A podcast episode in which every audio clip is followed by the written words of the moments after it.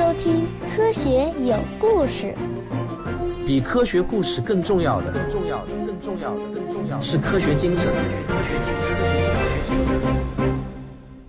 一八七七年，杜布瓦医生来到了苏门答腊岛，目的呢是寻找地球上最早的人类化石。就在杜布瓦医生想出这个计划的时候，现存的古人类化石啊还少得可怜。他们是五块不完整的尼安德特人骸骨，一块来源不明的下颚骨，还有六块冰川期人类的化石。我们从何而来？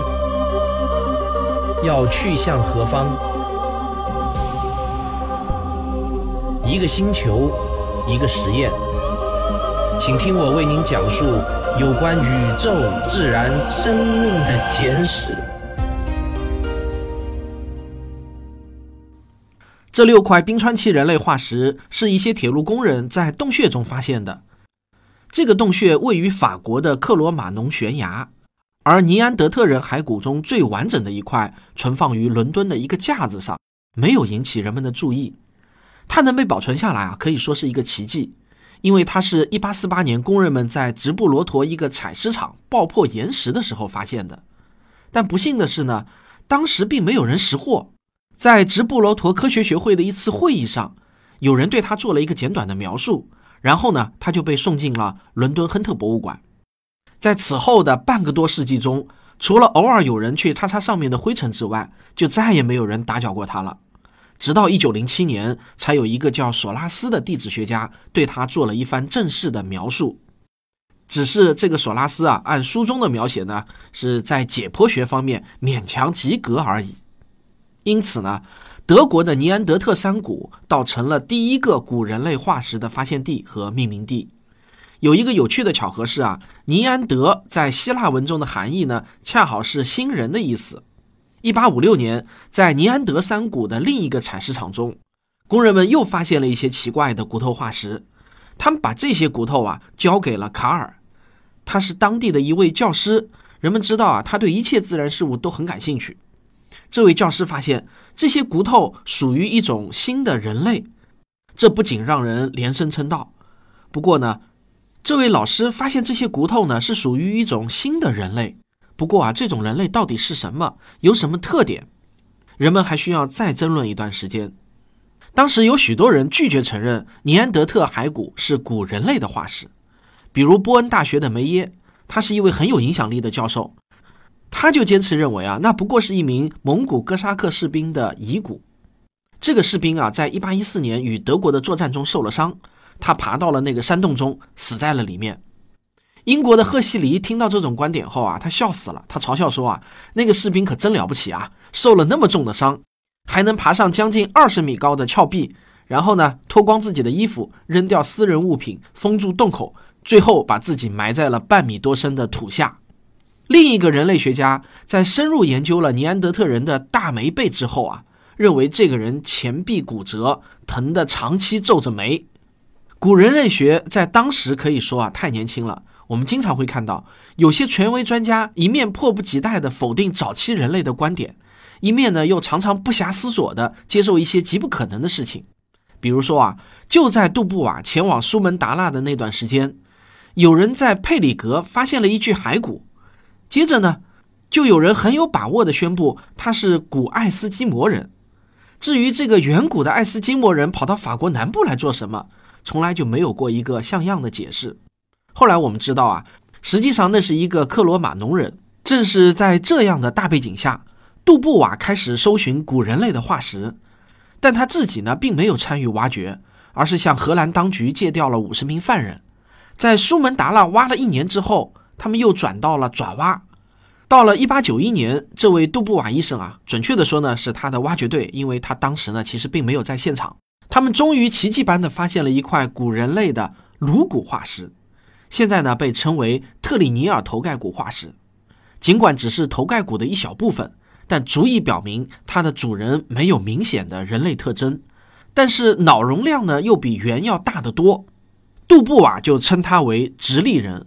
后来又因为技术原因改为了直立猿人，并宣称这就是猿与人之间缺失的环节。很快呢，他就有了一个流行的称呼，也就是现在我们知道的爪哇人。今天啊，我们把这些爪哇人称为直立人。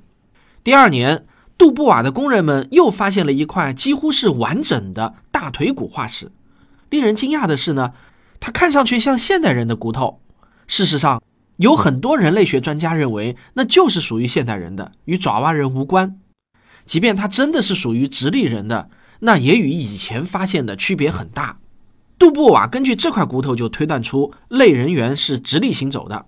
后来我们证明啊，他是对的，而且他还仅仅根据一小块头盖骨和一颗牙齿，就制作出了一个完整的头颅模型。后来呢，这个模型也被证明是很精确的。一八九五年，杜布瓦回到了欧洲，他满心期待着受到胜利者的礼遇。然而啊，事实是呢，他遭到的几乎都是反对声。大多数科学家既不赞同他的结论，也不喜欢他表现出的那种嘚瑟的样子。反对者们说，那块头盖骨啊是一只圆的，很可能呢是长臂猿，并不属于什么早期人类。一八九七年，杜布瓦找到了一位很有名望的解剖学家，就是斯特拉斯堡大学的施瓦尔布，请他呢制作了一个头骨模型，希望以此来支持自己的观点。但是让杜布瓦万万没有想到的是啊。施瓦尔布因此写了一篇论文，受到的支持和关注程度都大大超过了杜布瓦写的任何东西。这事儿呢，我们好像听着有点耳熟啊，在我的这个节目中呢，发生过不止一次了。接着啊，施瓦尔布又进行了一系列的巡回演讲，所到之处呢，都是反响热烈，就好像那块头盖骨啊是他挖到的一样。这让杜布瓦呢是又惊又恨啊。但最终呢，他还是选择退出了公众视线。在阿姆斯特丹大学当了一名很平凡的地质学教授，在此后的二十年中呢，他拒绝任何人参观他的宝贝化石，直到一九四零年他郁郁而终。一九二四年，在地球另一端的南非，达特教授收到了一个非常完整的小孩头骨，带有完好的面部、下颌以及颅腔，简直啊就是一个天然的大脑模型。他的发现地呢是非洲的塔翁。达特马上就发现，这不是爪哇人那样的直立人，而是更接近猿的古猿人。他推断塔翁化石距今两百万年左右，并将其命名为南方古猿非洲种。达特在《自然》杂志发表的文章中称，塔翁化石与人类惊人的相似，并建议设立一个新的科——人属猿科。但是呢，达特也没有讨到权威专家们的欢心，甚至啊还不如杜布瓦。达特理论中几乎所有的东西，实际上似乎是达特这个人的一切都让他们感到反感。首先呢，达特不请教大牌的专家，一个人喜欢一个人埋头钻研，这充分证明了他目中无人。甚至达特的命名“南方古猿”啊，这个名称呢，居然是用希腊文和拉丁文的字根混搭的，这显示了他缺乏学术素养。因此呢，他的结论就远离了学界共识。当时人们一致认为，人和猿早在一千五百万年前就在亚洲分道扬镳了。如果人类起源于非洲，看在老天的份上啊，那我们岂不是都成了黑鬼的后代了吗？注意啊，我刚才这句话是他们说的，不是我说的啊。所以请大家手下留情啊，不要这个截取录音以后说我把黑人说成黑鬼啊。那这是在权威专家们看来。就好像今天有一个上班族突然宣布他发现了一块古人类化石一样，有悖常识。但是呢，还是有一个人支持达特，他就是苏格兰出生的物理学家、古生物学家布罗姆。这个人呢，聪明绝伦，但是啊，性情古怪。比如啊，他在野外工作的时候，只要天气暖和，暖和怎么样？我之前一直念暖和的，后来经人指出念暖和，所以今天我就改为暖和了啊。只要天气暖和，他就会打赤膊，好吧？事实上呢，他总是在天气暖和的时候出去。还有人怀疑他在一些贫穷而温顺的病人身上做解剖实验，还会把病人的尸体埋在后花园中，因为这样啊，以后他还能挖出来再研究。布罗姆是一个很有成就的古生物学家，他定居在南非，因此呢，他能接触到塔翁头骨的第一手资料。他立即就意识到这些头骨具有达特所发现的重要意义。所以呢，他就不遗余力地声援达特，可是呢，起的作用却不大。在此后的五十年中，对塔翁小孩普遍的看法呢，就是啊，他是一只猿而已。大多数教科书甚至都没有提到他。达特花了五年的心血写的专著都找不到地方出版，最后呢，他只能放弃了出版的努力，但是他仍然在继续寻找化石。那块今天被我们视为人类学珍宝的头骨化石啊，有很多年都被作为一块镇纸拿来压住东西，放在达特同事的办公桌上。达特一九二四年公布他的发现的时候，已知的古人类呢只有四种，他们是海德尔堡人、罗尼西亚人、尼安德特人和杜布瓦发现的爪哇人。但是呢，这一切即将发生大变革。好，我们今天进个重要的小广告，希望大家能够仔细听啊。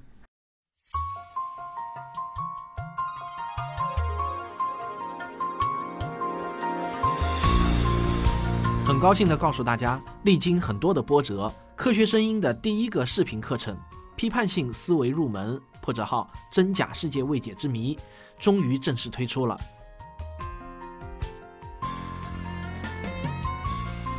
做视频啊，那是真心不容易。不过皇天不负有心人啊，最后成片的效果呢，真心不错。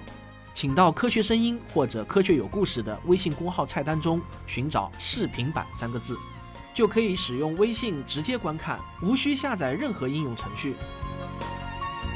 科学有故事视频版，期待您的到来。先是在中国，有一个叫龙骨山的地方。因为出产古老的骨头而在当地呢小有名气。龙骨山位于北京的房山区，但遗憾的是啊，在二十世纪上半叶，我们中国人从未想到研究一下这些骨头。我们拿它们来做什么呢？可能大家猜到了，用来入药，就是做成中药。我们现在不晓得有多少无价的直立人化石就这样变成了药末。加拿大业余考古学家布莱克来到了这里。尽管呢，他来到这里的时候早已经被挖得不成样子了，但是啊，他还是发现了一颗臼齿。仅凭这一发现啊，布莱克便非常果敢地宣布，他发现了北京猿人。没过多久呢，北京人就在业界传开了。在布莱克的敦促下，人们又进行了更多的挖掘工作，其他化石啊也就被陆续发现了。但是不幸的是呢。一九四一年，日本袭击珍珠港之后的第二天，所有的化石便全部都丢失了。事情呢，据说是这样的：当时啊，有一支美国海军陆战队的小分队试图带着这批化石撤离中国，但是却遭到了日军的拦截，美军都被俘了。日本兵检查了美国兵带的箱子，发现里面除了骨头化石之外啥也没有，就把箱子随便丢在了路边。之后呢，人们再也没有看到过这只箱子和里面的骨头。只留下了无数的传说。讲到这里呢，我突然想到，我的世界未解之谜这个栏目呢，可能可以加一期，就是北京人头盖骨化石之谜。嗯，我想想要不要做啊。与此同时呢，在杜布瓦的地盘爪哇岛，另一支由孔尼华率领的考察队又发现了另一只古人类。啊，大家注意啊，这个孔尼华不是中国人啊，是一个德国人，只不过他的这个名字音译过来很像中国人的名字。那他发现的这一只呢，就被命名为梭罗人，因为发现地呢是在梭罗河边。孔尼华原本是可以收获更重大的发现的，只可惜啊，他当时犯了一个策略性的错误。等意识到的时候呢，已经为时过晚了。你们知道这个错误是什么吗？讲来呢也挺可笑的。他呢为了鼓励当地人帮他找化石啊，他就许诺每发现一块化石，他就支付十分钱的报酬。结果呢，你们猜怎么着？他很恐怖的就发现啊，当地人为了收益最大化，竟然把大块大块的化石都砸成了碎片，然后再给他，为了多收点钱嘛。所以搞得这个孔尼华呢，那是欲哭不能啊。不过随后几年呢，就有越来越多的化石被发现和确认了，冒出了一大堆的诸如奥瑞纳人、锯齿棒人，像这样的某某人，多达有几十种，几乎每一种人都可以延伸出一个新的属或者新的种。到了上世纪五十年代，被命名的古人类就已经达到了一百种以上了。一九六零年，为了清理混乱的人科动物名称，芝加哥大学的豪威尔就提出，所有的人可以合并为两个大的属，也就是南方古猿属和人属。爪哇人和北京人都属于直立人。那这种归类法呢，有一段时间在人类学界很流行，但是却并没有持续的太久。在接下去的十年呢，相对平静，然后啊，又开始了一股迅猛的发现潮，到现在呢，都还没有消退。一九六零年代发现了能人，有些人认为啊，它是猿和人类之间缺失的那一段，有了它，猿和人就能联系起来了。但还有一种观点是啊，能人根本就不是一个单独的物种。紧接着呢，又有大量的发现迎面而来，什么匠人啊、里奇人啊、鲁道夫人啊、先驱人啊等等。南方古猿呢也是收获颇丰，有阿尔法属、普罗根属、始祖地属、沃克里属、湖畔属，但这还只是一小部分呢。总之啊，今天文献里承认的人科动物大约就有二十种。至于是哪二十种，随便找两个专家，他们的观点都不会相同。一些人呢，就继续遵循着豪威尔一九六零年提出的两个人科动物属的叫法；还有一些人呢，就将某些南方古猿放到了一个单独的叫蚌人的属中。这个蚌呢，就是单人旁一个旁边的旁啊。也有人添加了以前提出过的一个地猿属。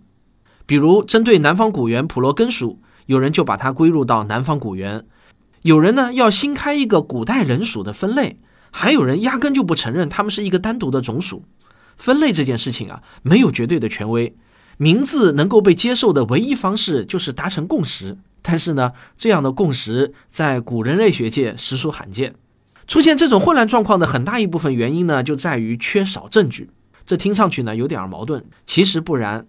自人类诞生以来，至少吧有几十亿人或者呢类人猿生存过，每一个人都为整体人类贡献了一点儿基因，但他们能够留下化石的也仅仅只有五千人左右，这是一个估计的数字啊。而我们今天对古人类的全部理解，就是这么一点儿支离破碎的遗骸。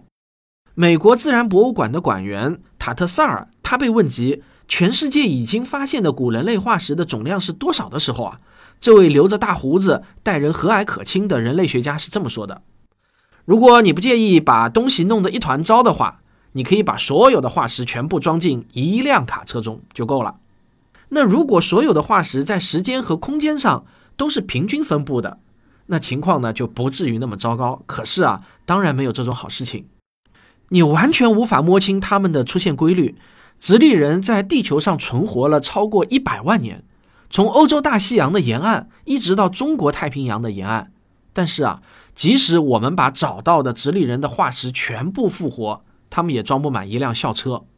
能人的化石那就更加少得可怜了，只有两副不完整的骨骼和几根孤零零的肢骨。有一些存在时间和我们的文明一样短暂的东西，从化石记录中肯定是无从考证的。塔特萨尔解释说啊，在欧洲的格鲁吉亚，人们发现了大约一百七十万年前的人科动物头骨；又在大陆的另一端的西班牙，发现了一块与之相隔一百万年的化石；在德国呢，又发现了一块与之相隔三十万年的海德堡化石。他们彼此之间几乎没有任何相似之处。他笑了一下，继续说啊，就是根据这些支离破碎的东西，想要归纳出整个人类的历史，那得有多么不靠谱啊！我们对许多远古物种之间的关系知之甚少，它们之中哪些最终进化成了现在的我们，哪些又绝种了，我们不知道。有些物种或许根本就不应该被视为一个单独的物种。由于化石记录的不完整，使得每一次的新发现都显得很突兀，总是与别的发现有区别。如果我们有几万块按年代顺序均匀分布的化石，那么它们之间的差异啊，当然就能一览无遗了。正如化石记录所显示的，任何一个新的物种，它都不会突然出现的，而是渐变来的。越是接近分界点的地方，差异就越小。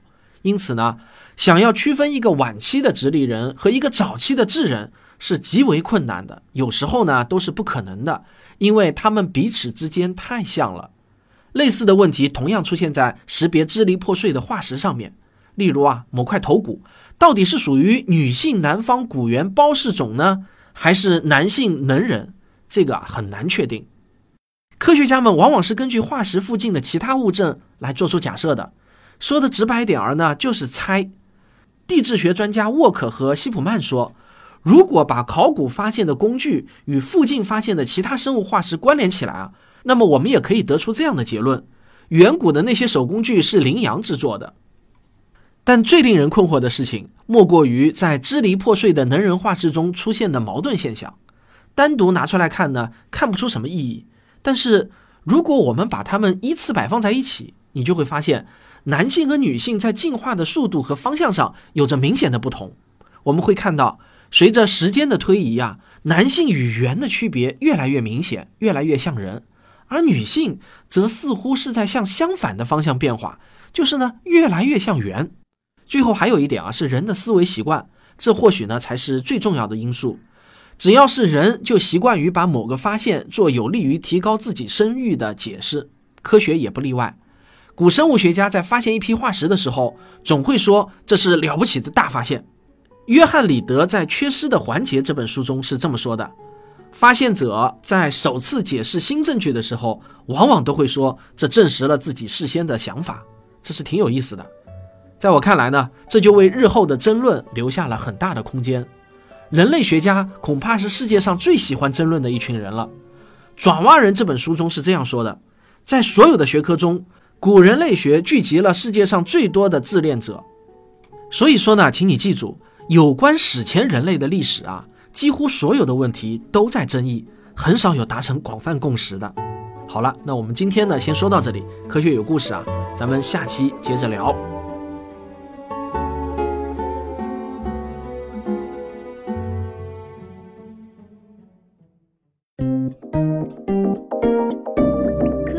声音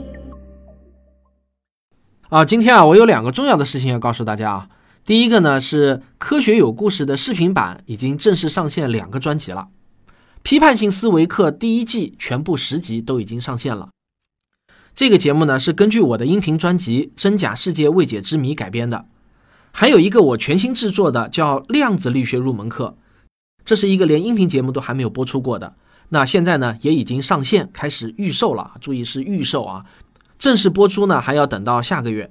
不过预售期间啊，我们是打折销售的，现在呢只需要十九块九毛就够了。观看这两个课程的方法呢，是到科学有故事或者科学声音的微信公号的菜单中就可以找到了。这个呢是不需要下载任何 APP 的，直接在微信中就可以观看了，非常的方便啊。那么这是第一个事情，第二个事情啊，又是一则寻人启事了。科学声音的团队呢，现在急需一名设计师。就是那种擅长设计海报啊、小图标啊、各种题图、节目封面、PPT 的人。那我希望呢，能通过我的节目找到一位热爱科学的设计高手。之前啊，我每次通过节目找人都很顺利，希望这次呢也能够顺利。这次我们的期望呢，是一名能够和我们长期合作的自由职业者。我们呢是按件支付报酬。如果你还在上班，只能利用边角料的时间来接活的话，那么就可能不是我们想找的人了。我们是希望啊，能够找到那种响应非常快的人。如果磨合一段时间后大家都满意，我们也欢迎你正式加入科学声音的团队来全职工作。当然，所谓的全职工作其实也是在家里上班啊。科学声音团队中的所有人几乎都是在家里上班的。我们只需要你拿出作品就可以了。你知道啊，我们是有多渴望能够找到一个人帮助我们全面提升科学声音的面子工程啊！我们想要那种设计的非常精致而又有冲击力的画面。那需要设计的东西呢，很多很多。我估计啊，基本上我们发的活就能填满你每天八小时的工作时间了。如果您对我们的工作感兴趣的话，欢迎把作品和简历发到科学声音的邮箱，就是科学声音的拼音 at 幺六三点 com。再说一遍，科学声音 at 幺六三点 com，我们会有工作人员与你取得联系的。好了，最后呢是本期节目啊，我还给大家找了一个讲述人类进化史的小视频。那人类到底是怎样一步步从人科动物那么多种属中脱颖而出的呢？与此同时呢，尼安德特人又是怎么消失不见的呢？当我们的祖先遇上了尼安德特人的时候，到底又发生了一些什么样有趣的故事呢？如果大家对这些问题感兴趣的话，可以在我的微信公众号“科学有故事”中回复 “homo h o m o” 这四个字母啊，h o m o，那这个单词呢是表示人属的意思。好，你就可以收看了。感谢大家的收听。如果你喜欢我的节目，请别忘了订阅、点赞、分享和评论。咱们啊，下期再见。